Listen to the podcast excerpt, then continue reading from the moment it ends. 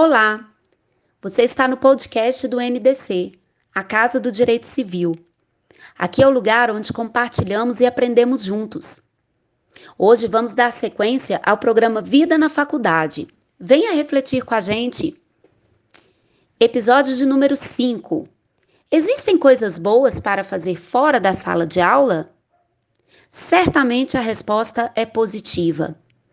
As atividades extra-classe irão ajudar a desenvolver competências que facilitarão a aplicação dos conhecimentos de base, além de aumentar a sua rede de relacionamentos.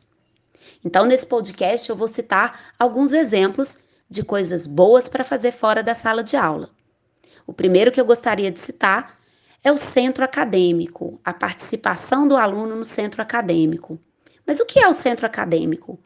O centro acadêmico é uma organização e representação política do corpo discente no curso. É ele que realiza a defesa dos interesses dos estudantes junto à faculdade, à coordenação do curso, aos demais centros acadêmicos, ao Diretório Central dos Estudantes e também junto a entidades externas.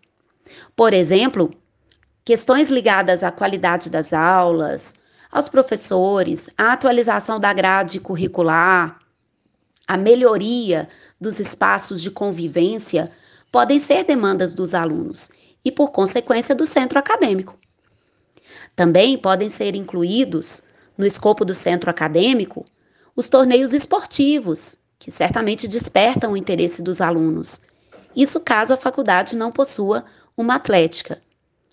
É muito interessante que o estudante goste, que ele aprecie ser representante de um grupo e goste de discutir a faculdade. Se você, por exemplo, pretende seguir uma carreira acadêmica, essa participação agregará ainda um conhecimento valioso sobre como a faculdade ou a universidade funciona por dentro. Um segundo exemplo: faça projetos de desenvolvimento comunitário. Diversas coisas podem ser feitas com poucos recursos porque muitas vezes a carência é mais de informação do que de recursos materiais propriamente ditos. Colocar os conhecimentos da sua formação à disposição de projetos sociais pode gerar um enorme impacto para a sociedade e para você. Assim, participar de trabalhos voluntários, participar de projetos sociais é uma ótima forma de contribuir com a melhoria da sociedade e também de devolver um pouco do que ela proporcionou a você. Certamente o voluntariado é uma excelente oportunidade de aprendizado. Terceiro exemplo, a participação em congressos, em seminários, em encontros, em lives. Essa participação é fundamental, tanto para agregar conhecimento, quanto também para fazer o seu network. Mesmo que virtualmente, o aluno não pode perder essas oportunidades de crescimento.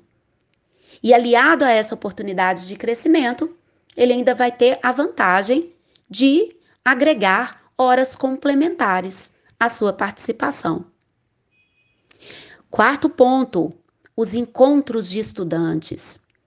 Os encontros de estudantes são oportunidades interessantes em que alunos de várias faculdades participam de uma intensa programação com palestras, com visitas, workshops, plenários e também apresentação de artigos e pesquisas.